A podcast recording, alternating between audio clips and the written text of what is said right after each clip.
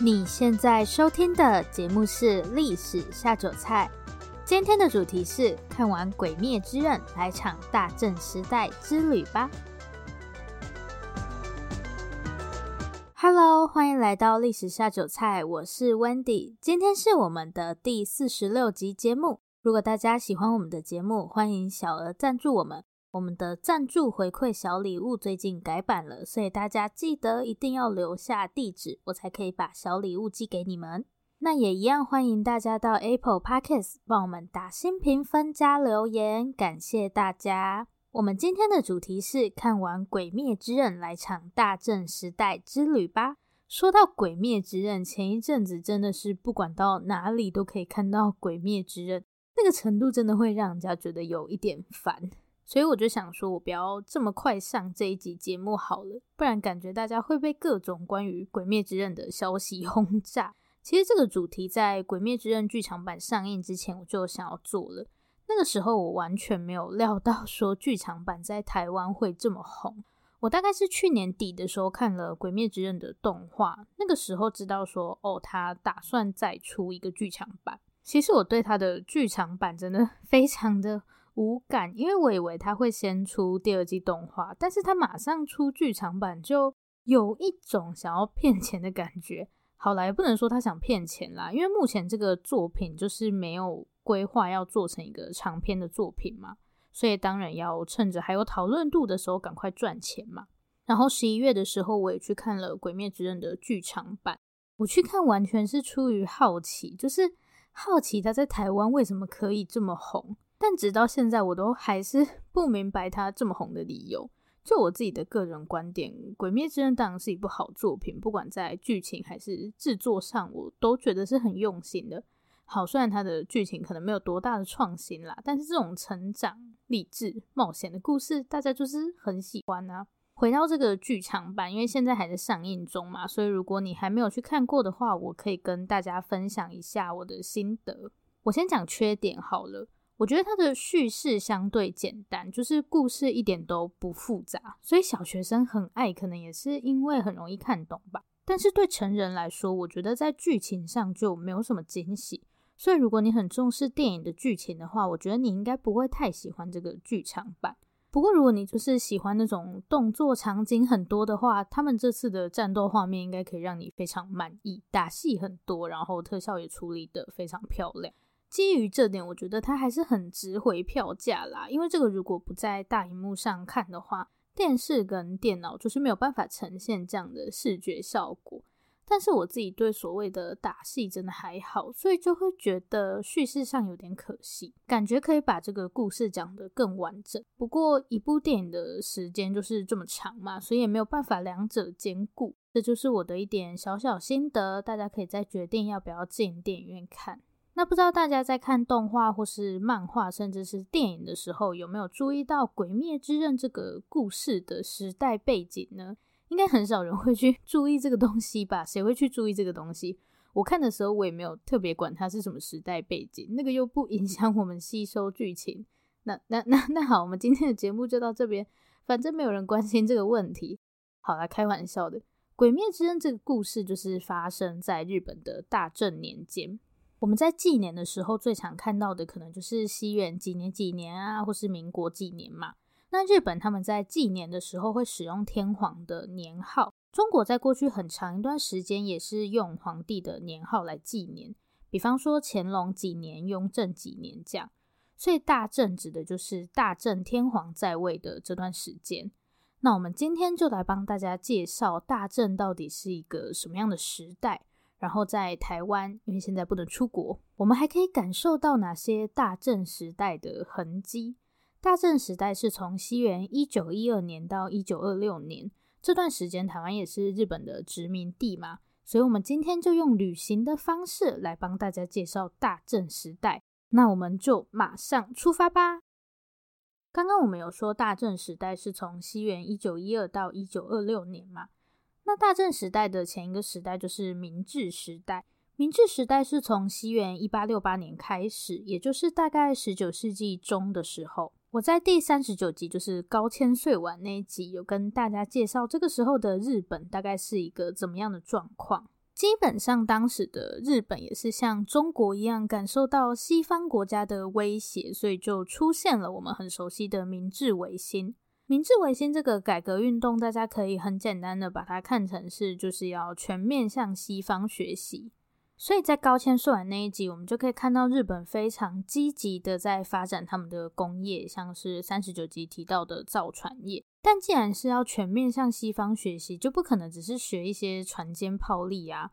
所以可以说，在大家的食衣住行上都出现了很大的改变。比方说，开始吃一些西方的食物，或是穿洋装。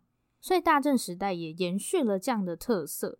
等等，我们在介绍的时候，大家就可以看到西方文化对于大正时代的影响。同时，在这个时候呢，刚好也是第一次世界大战的时候。第一次世界大战的时间是西元一九一四到一九一八年。为什么第一次世界大战对日本来说很重要呢？因为第一次世界大战的主要战场都是在欧洲，所以它对亚洲造成的影响其实不大。但是因为这场战争，那些西方国家的产业几乎全部停摆，大家都顾着打架，没空管赚钱这件事，所以日本就想说，既然大家都在打架，那这个钱就我来帮大家赚吧。这个时候，因为战争的关系，不需要跟西方国家竞争，日本的工业就快速发展，都市里面的人口也越来越多。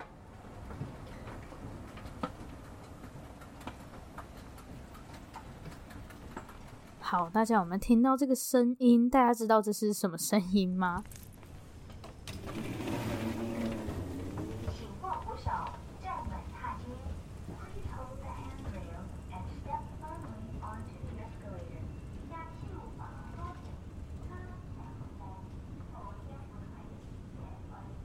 这个是电扶梯的声音，不知道大家今天早上是不是也是搭着电扶梯，然后在月台上等捷运，准备要去上班呢？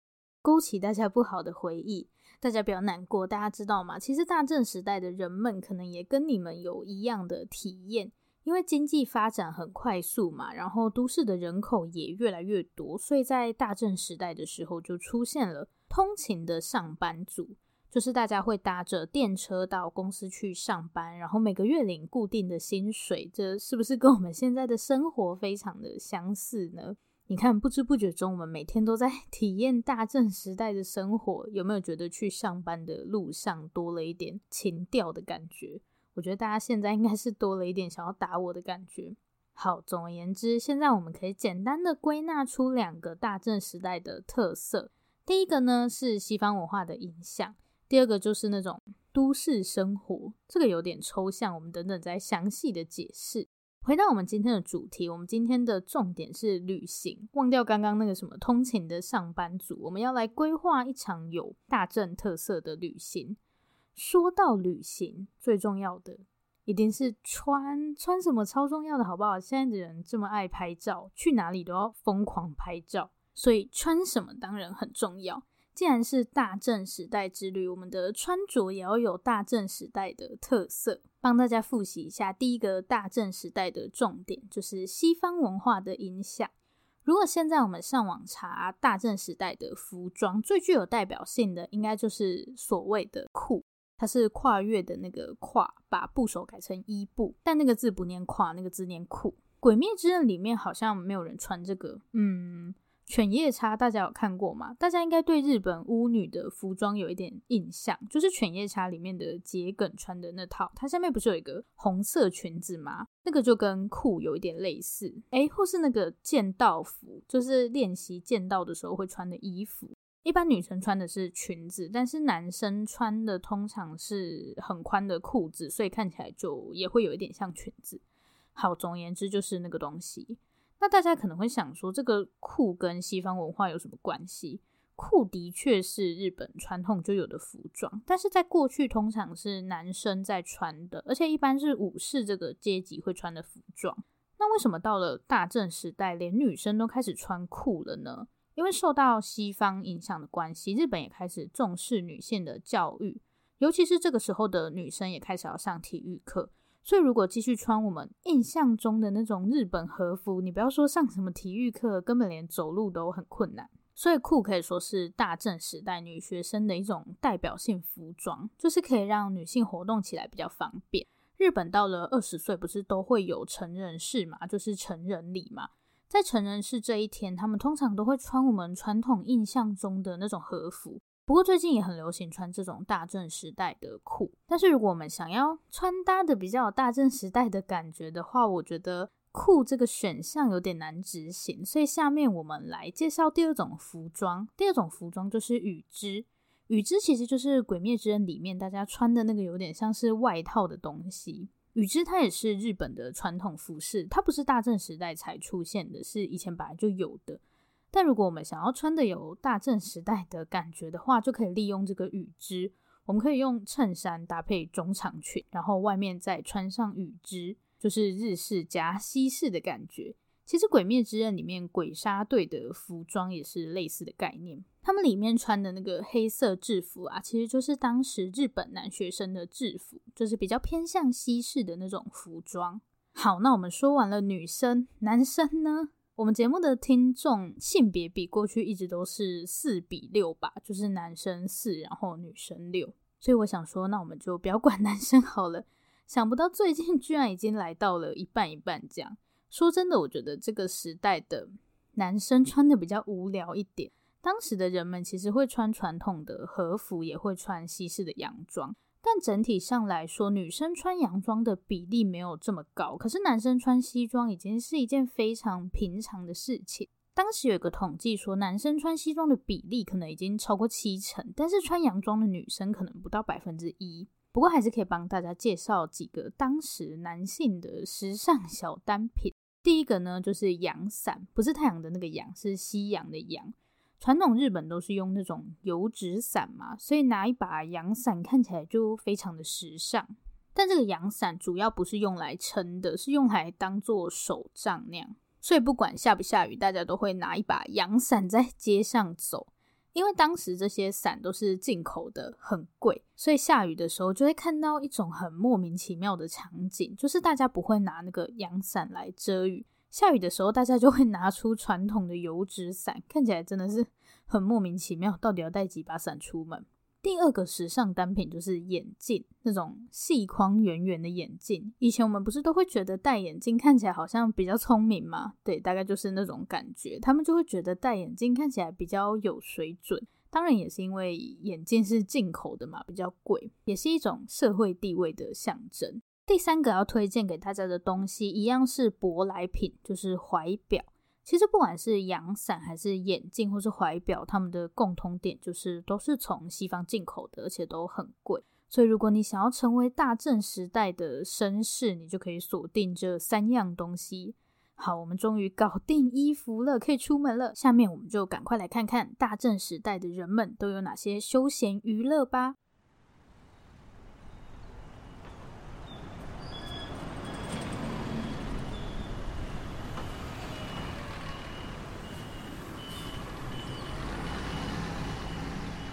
我现在人呢，在台北市的博爱路跟衡阳路这边的十字路口。这个路口上有一栋不怎么起眼的大楼，或者是说看起来有一点丑的一栋大楼。这栋大楼的名字叫做国泰金融大楼，对，就写在它的 外墙上。虽然这栋大楼现在看起来超级普通的，但大家知道吗？这里其实是台湾第一间百货公司，叫做菊园百货。到底大正时代的人都玩些什么呢？第一个要介绍的就是百货公司。我们再来复习一次大正时代的两个主要特色。刚刚在讲服装的时候，很明显就可以看到西方文化的影响嘛。当然，百货公司这种东西也是从西方传过来的。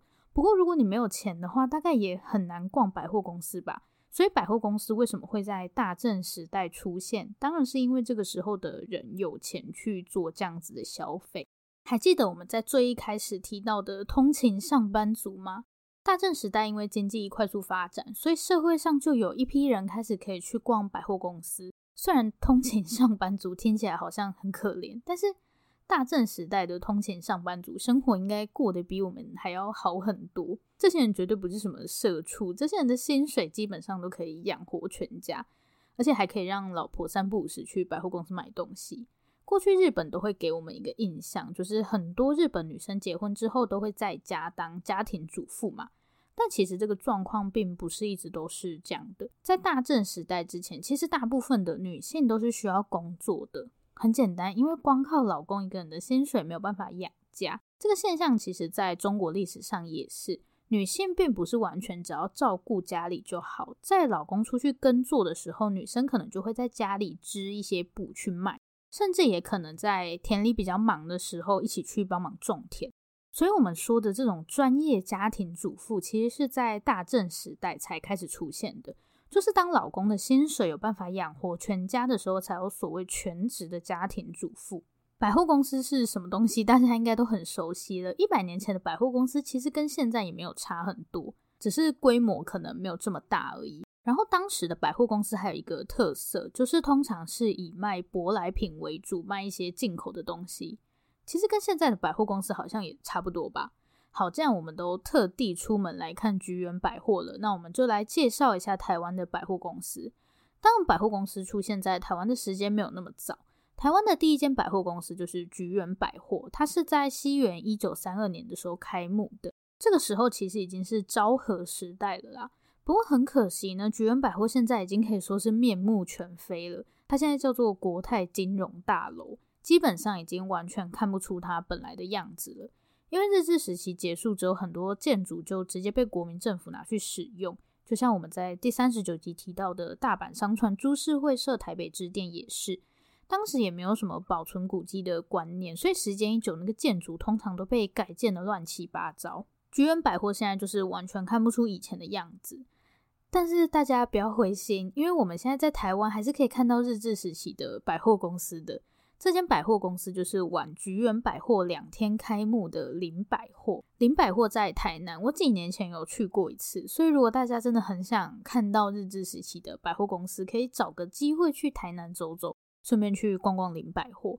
它里面最值得看的就是它的升降梯，就是电梯啦。大家可能会想说，谁没看过电梯？干嘛特地跑到台南去看电梯？你们不要小看林百货的这座电梯，它应该是台湾目前最老的商用电梯了。它现在还可以搭哦，我之前去的时候还有搭过，很小，然后很慢，一次好像只能载五六个人吧，然后大家都在那边排队搭电梯。去百货公司是为了搭电梯，听起来真的很令人疑惑。那除了百货公司，大正时代的人还会去哪些地方呢？我们要介绍的第二个地方就是咖啡厅。跟百货公司兴起的原因很类似，总而言之就是大家变有钱了，所以西方流行的咖啡厅也开始在日本流行起来。如果大家想要知道关于咖啡厅的故事，可以参考我们的第三十一、三十二集。说到大正时代的咖啡厅，最具代表性的就是它的女性服务生。刚刚我们在讲服装的时候，不是有说这个时候社会也开始关心女性的教育问题吗？同时也开始出现了一些职业妇女。我觉得他这里对职业妇女的定义还蛮有趣的，因为我们刚刚不是说全职的家庭主妇也是在大正时代才出现的吗？那为什么以前那些女性不能叫做职业妇女呢？就是你织布或是帮忙下田，似乎不能被算作是职业女性，是因为这种工作很难被界定成是某种职业吗？还是说她工作的范围并没有很大程度的脱离家庭？总之，这些人就是没有被当作是职业妇女。这里的职业妇女指的是，比方说电梯小姐，或是百货公司的店员，还有一种就是咖啡厅里面的女服务生。这些女服务生通常会穿那种日本和服，但是外面的围裙却是那种西式有荷叶边的围裙，就非常符合大正时代的特色。在台北市立美术馆里面就有一幅画，是以这些咖啡厅的女服务生为主角。这幅画就是小仙。不过，小贤里面的女服务生其实已经开始穿洋装了啦。这幅画的作者是一个叫做林之助的台湾人，他也是在很小的时候就到日本去留学了，然后就一直在日本学画画。这幅画就是他在东京的咖啡厅喝咖啡的时候画的。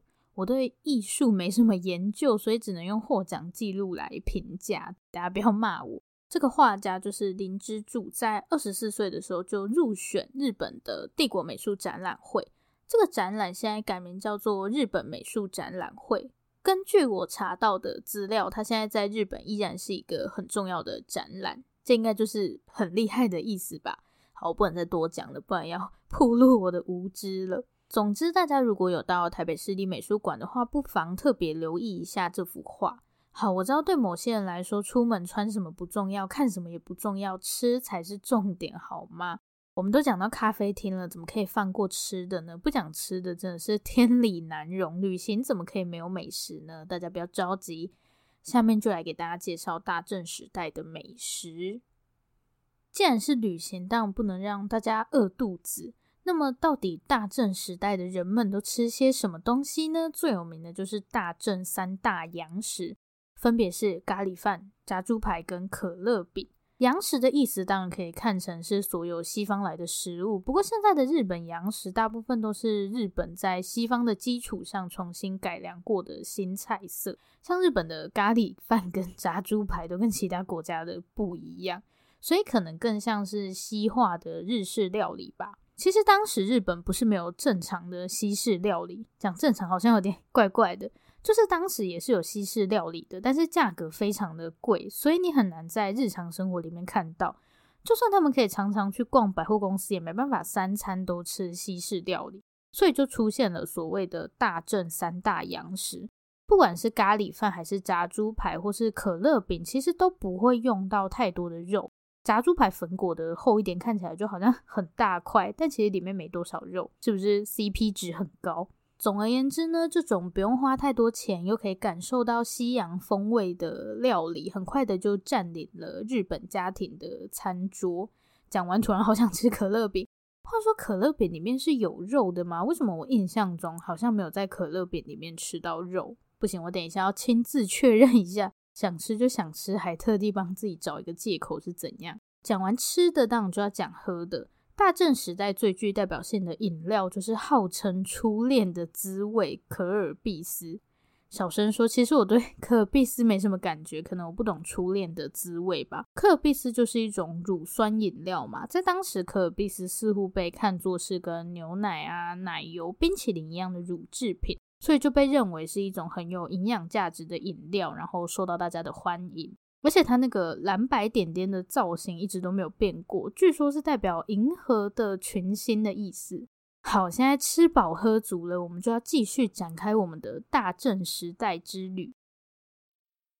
下面我们要介绍的这个地方啊，是我个人非常推荐的景点。这个地方就是国立台湾博物馆。台北的博物馆真的是超级多，常常都会让人搞混到底哪个是哪。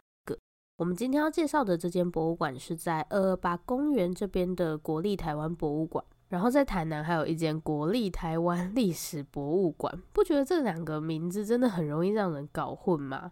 好，但至少他们还是在不同的地方。台北还有另外一间博物馆，叫做国立历史博物馆，所以我们有国立台湾博物馆，还有国立历史博物馆跟国立台湾历史博物馆，就是在 念绕口令吗？一定要再强调一次，我们今天要去的是国立台湾博物馆，大家知道吗？国立台湾博物馆是台湾最老的一间博物馆，是不是听起来就很厉害？国立台湾博物馆落成的时间是在西元一九一五年。没错，就是在大正年间，当时它是被叫做台湾总督府博物馆。可以跟大家分享一个小故事，就是博物馆这个东西对于殖民统治来说是很重要的一个象征。大家听到这里可能会想说，殖民统治跟博物馆有什么关系？像最有名的就是大英博物馆，它明明就是一个英国的博物馆，但是里面却有来自世界各地的文物，比方说埃及的罗塞塔石碑。这些东西之所以会跑到英国，当然就是跟殖民有关。那台湾总督府博物馆其实有一点不太一样，因为它是直接盖在殖民地上的嘛，所以当时它收藏的东西主要是以台湾的那些自然资源、自然物种为主，就像是台湾有什么动物、什么植物这样，他把这些东西收集起来，其实也展现了他对殖民地的了解跟控制力。我自己很喜欢这个地方的原因，是因为它的建筑真的非常的漂亮，很推荐大家来走一走。如果你想要看这种日式建筑的话，可以先大略把它们分成两大类，一种就是所谓的公共建筑，然后另外一种就是一般住宅。其实如果我们直接来看国立台湾博物馆，你可能根本不会联想到它是一个日治时期的建筑，因为它看起来就很像是那种希腊神殿的感觉。跟我们一般印象里面的日式建筑就差很多。但我们前面有说嘛，明治维新之后，日本就是要全面向西方学习，所以在建筑上当然也不例外。尤其是很多大型的公共建筑上，你都会觉得它很不像日式建筑。这种建筑叫做式样建筑，你可以在台北的街头看到非常多。它的特色就是会去模仿西方那种希腊巴洛克式的风格。所以整体给人的感觉就是非常的华丽，他们就会在柱子或墙上做一些雕花，这就是为什么我说国立台湾博物馆很漂亮的原因。我们的总统府同样也是这种式样建筑，看起来就是非常的华丽。这里除了看它的建筑以外，我觉得很适合带小朋友来，因为它的展览都是一些动物啊、植物的标本，而且整个展场的设计就是超级可爱，我觉得是一个非常适合遛小孩的地方。然后离捷运站很近，旁边又还有一个公园，门票也不贵，成人应该是三十块吧。总而言之，就是非常推荐。其实式样建筑不能说是大正时代的特色，因为它在二十世纪初就已经开始流行了。比较能反映大正特色的建筑其实是日式住宅那个范围，但是我在台北没有找到一个很好的例子。所以下一集的节目我们会去台中，那我再跟大家说明具有大正特色的建筑到底是什么样的建筑。好，接下来就到了今天重点中的重点。为什么我会这么喜欢大正时代呢？当然是因为宝冢歌剧就是诞生在这个时代的。我很久以前做过一集讲宝冢的，如果你不知道宝冢歌剧是什么的话，我简单的讲一下。宝冢是日本的一个歌舞剧团，那它从西元一九一四年成立到今天，已经是一个超过一百年的剧团了。不过这不是它最大的卖点，它最特别的地方是，这是一个全部由未婚女性所组成的剧团，所以不管是男性的角色，还是老人啊、小孩，全部都是由女性来演出。虽然我确实是因为个人的 私心才把宝冢也加进来讲，但是宝冢确实是在大正时代一个很有代表性的休闲娱乐。相信听到这里，大家都对大正时代的两个特色非常的熟悉了，就是西方文化的影响跟都市消费生活。宝冢本身也是一个非常受到西方影响的剧团。它跟我们一般印象中的舞台剧不太一样，因为它不是只有演或是唱，它是把舞跟演还有唱都加在一起。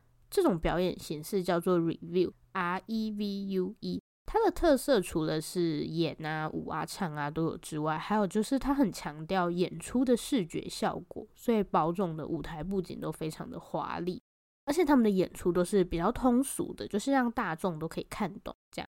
那它这种表演形式其实就是从西方国家引进的，我觉得它很好的展现了大正时代的特色。受到西方文化影响，这个就不用讲了嘛。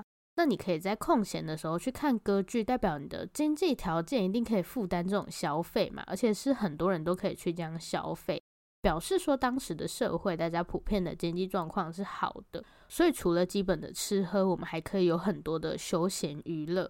好，那在台湾我们有办法看到宝总的演出吗？台湾应该算是宝总近年来来的最密集的国家了，大概是两到三年就会来一次吧。不过最近因为那个疫情的关系，大概就是不太可能，遥遥无期。但是呢，没关系，因为我们可以在电影院里面看直播。在台北跟高雄的特定电影院，不定期都会有直播，大家可以到他们的 Facebook 粉丝专业，叫做宝总歌剧团台湾公演，搞得好像在 夜配一样，没有，不是夜配，这是我个人的私心。然后我跟你们说，宝总的演出模式大致上可以分成两种，它的演出时间大概是两个半小时。第一种就是两个半小时全部拿去演戏，但是演戏的过程中就还是会有唱歌跳舞的部分，它会配合那个剧情啦。另外一种就是一个半小时演戏，然后一个小时完全就是歌舞秀。那这两个部分通常没什么关联性，就是剧是剧，然后秀是秀。但是如果你想要看到那种非常华丽的布景，或是你比较重视视觉效果的话，我会比较推荐你去看秀。那以上就是我们今天的大正时代之旅，希望大家都还玩得开心。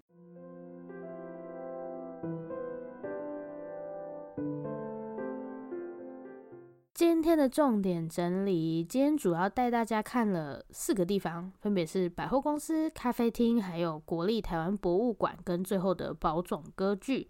然后也介绍了食物的部分，有大正三大洋食嘛，咖喱饭、炸猪排、可乐饼，跟号称初恋的滋味的可尔必思。